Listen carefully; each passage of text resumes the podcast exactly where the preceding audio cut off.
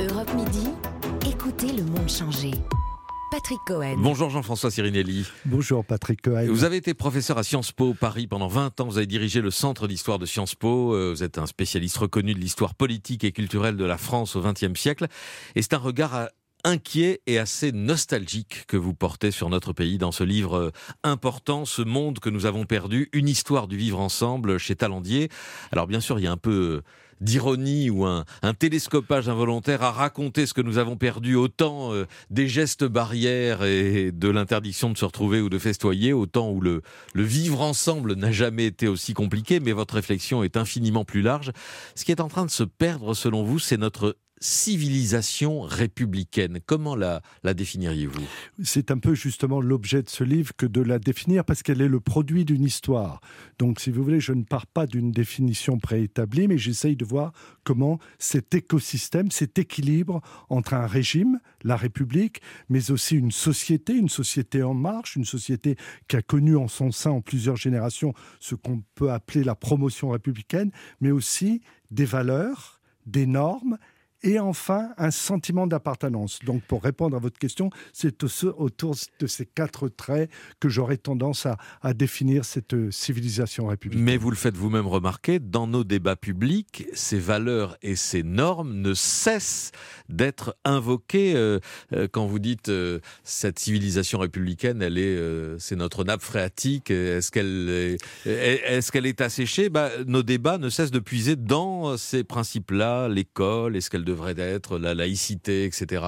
Vous le constatez? Oui, vous avez raison. Et en même temps, j'ai essayé de, de, me méfier de la nostalgie tout individu a le droit à la nostalgie, toute société a droit à la nostalgie, mais en même temps, le travail d'un historien, c'est pas de faire une reconstitution à la Viollet-le-Duc. Je ne dois pas, dans ce livre, décrire la République telle qu'elle devrait être, en quelque sorte. Donc j'ai essayé de voir mm. comment ça s'est constitué. Je pense réellement qu'il y a eu pendant presque un siècle, vous le disiez tout à l'heure, une sorte d'équilibre.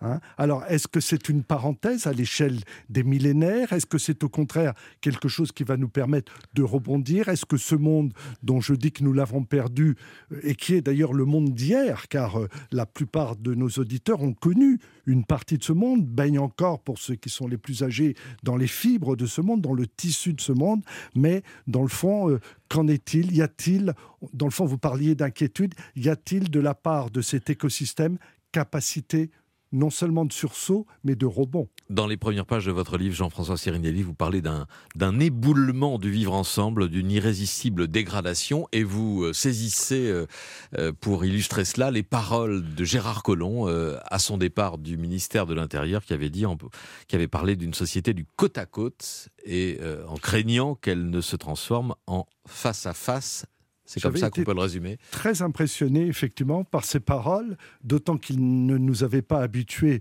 pendant lors de ses fonctions à un ton aussi je dirais pas martial, parce qu'on sentait bien que ça venait, si j'ose dire, du fond du cœur, et c'est intéressant de voir comment de la part d'un ministre de l'Intérieur, il y a cette notion de côte à côte qui est déjà un constat presque d'échec pour le sentiment d'appartenance et bientôt de face à face. Et donc c'est vrai que ça a été l'un des stimuli, pas le seul, pour me conduire à, réfléchir en historien en quelque sorte, non pas pour faire simplement un, un diagnostic, encore moins un pronostic, mais pour voir où nous en sommes. Nous sommes sur un chemin en quelque sorte, et c'est ce chemin que j'ai essayé de retracer. Chemin qui a été balisé, il n'est pas le seul, mais balisé notamment par euh, Jérôme Fourquet euh, dans son livre sur euh, l'archipel français, l'archipélisation de la France. Tout à fait, c'est toujours impressionnant de voir comment un livre, au demeurant de grande qualité, est à la fois un succès, mais aussi un marqueur, car mm. on sent bien qu'à partir de ce moment, même dans le débat politique,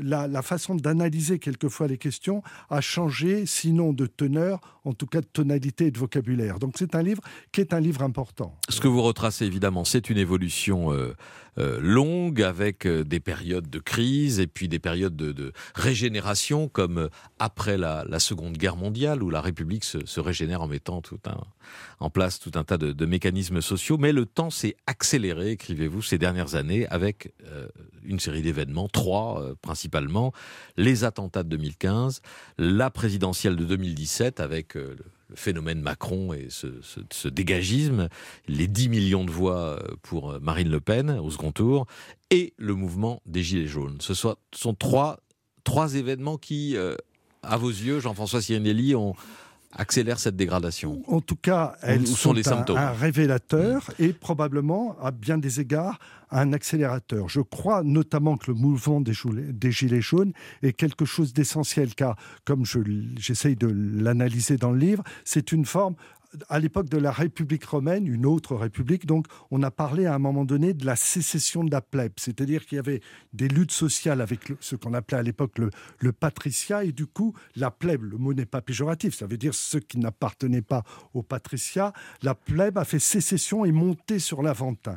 Et donc, plutôt que l'image de l'archipel, dont Jérôme Fourquet est propriétaire, moi, ce qui, je dirais, presque me hante en tant qu'historien, c'est cette république où il y a désormais un Aventin ou une partie du corps social a fait sécession parce qu'il s'estime à tort ou à raison, après chacun est libre d'en juger, rejeté en quelque sorte de la, de la cité. Mais ce qui me trouble encore plus, c'est que j'ai le sentiment que, entre guillemets, les élites sont en train aussi de gagner un autre Aventin. Et vous voyez que la République, c'était le sentiment d'appartenance, c'était le nous.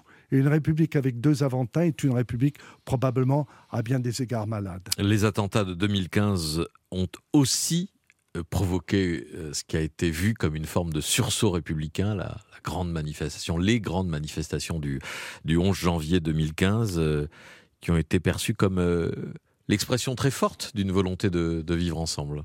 Je crois. Moi, je les ai perçus comme tels et je crois qu'il y a peu de précédents dans l'histoire. Euh, on a souvent comparé avec les fêtes de la Fédération au début de la Révolution française. Et à bien des égards, c'est vrai que ce moment de de janvier 2015, par-delà naturellement le tragique de l'histoire, et justement en raison de ce tragique de l'histoire, est quelque chose qui doit d'ailleurs nous porter à, l'optimisme pour ce qui est de notre capacité à résister ensemble. Car vivre ensemble, c'est bien, mais il y a des moments, par exemple lors des guerres, où il y a le phénomène de mourir ensemble, ou en tout cas de résister ensemble.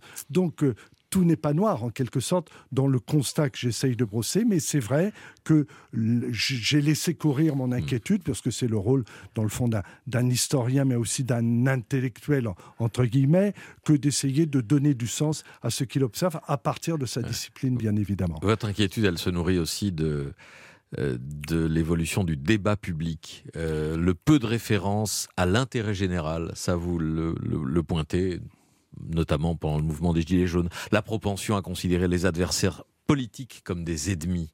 Ça, ce sont les signes de la dégradation de notre civilisation républicaine. Tout à fait, puisque la civilisation républicaine, il ne faut pas qu'on commette les uns et les autres un contresens, ça n'était pas d'être d'accord ensemble. Vous citez cette phrase magnifique d'Alfred Sauvy. Sauvy, c'est de savoir être euh, en désaccord, en quelque sorte, être, désigné et de, et de gérer, en quelque sorte, cette désunion. Et ce qui me frappe, vous le disiez à l'instant, ce qui nous frappe tous d'ailleurs, c'est actuellement que l'interlocuteur euh, n'est plus simplement l'adversaire, ce qui à la limite en, politique se conçoit, mais est devenu l'ennemi. Et je suis frappé, mais comme tout le monde, par cette violence en quelque sorte, qui est à, à l'inverse de la République. Et vous parliez par ailleurs de l'intérêt général. Ce qui frappe actuellement, c'est cette dissolution en quelque sorte de l'intérêt général, non seulement dans les comportements individuels, mais dans le discours politique. Mmh. C'est ça qui est euh, très inquiétant pour l'avenir. Ce syndrome de la perte, comme vous dites Jean-François Sirinelli, vous le voyez aussi dans le vocabulaire. Quand Emmanuel Macron répète nous sommes en guerre alors que ça n'a rien à voir avec la guerre,